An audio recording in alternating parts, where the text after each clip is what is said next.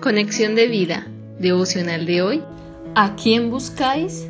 Dispongamos nuestro corazón para la oración inicial.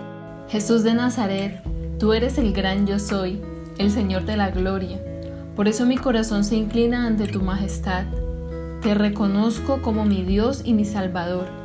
Eres el soberano que tiene el control de todo lo que sucede alrededor el Dios vivo que se levantó entre los muertos para darme la victoria y una nueva vida. Te amo, mi Jesús. Amén. Ahora leamos la palabra de Dios. Juan capítulo 18 versículos del 4 al 7. Pero Jesús, sabiendo todas las cosas que le habían de sobrevenir, se adelantó y les dijo, ¿A quién buscáis? Le respondieron, a Jesús Nazareno. Jesús les dijo, yo soy. Y estaba también con ellos Judas, el que le entregaba. Cuando les dijo, yo soy, retrocedieron y cayeron a tierra. Volvió pues a preguntarles, ¿a quién buscáis? Y ellos dijeron, a Jesús Nazareno. La reflexión de hoy nos dice, en este pasaje vemos a Jesús hablando con los soldados y las personas que habían llegado con Judas Iscariote para arrestarle. Jesús se adelantó majestuosamente y les pregunta, ¿A quién buscáis? A lo que respondieron, a Jesús Nazareno. Cuando Jesús dijo, Yo soy, todos retrocedieron y cayeron al suelo. En ese momento Jesús reveló su deidad. Mostró a estos hombres que tenía el completo control de la situación y que no podían prenderle sin su permiso.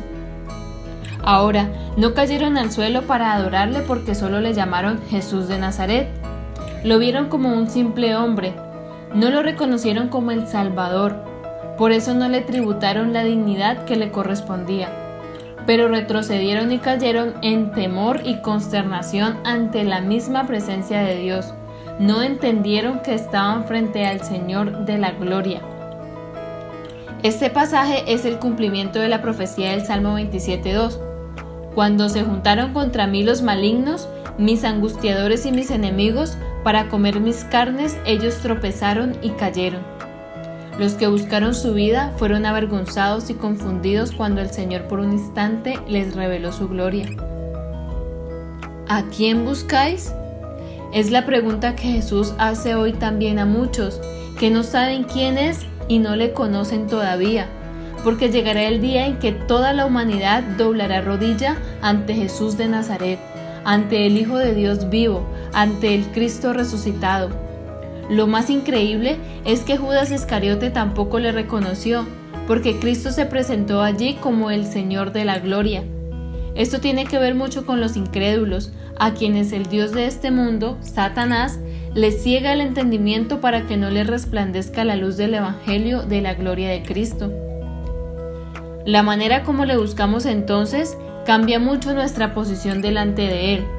Si lo vemos como el Señor de la Gloria, nos postraremos para adorarlo, no con miedo, sino con reverencia porque estamos ante el gran Yo soy, y veremos su gloria como el unigénito del Padre, lleno de gracia y verdad.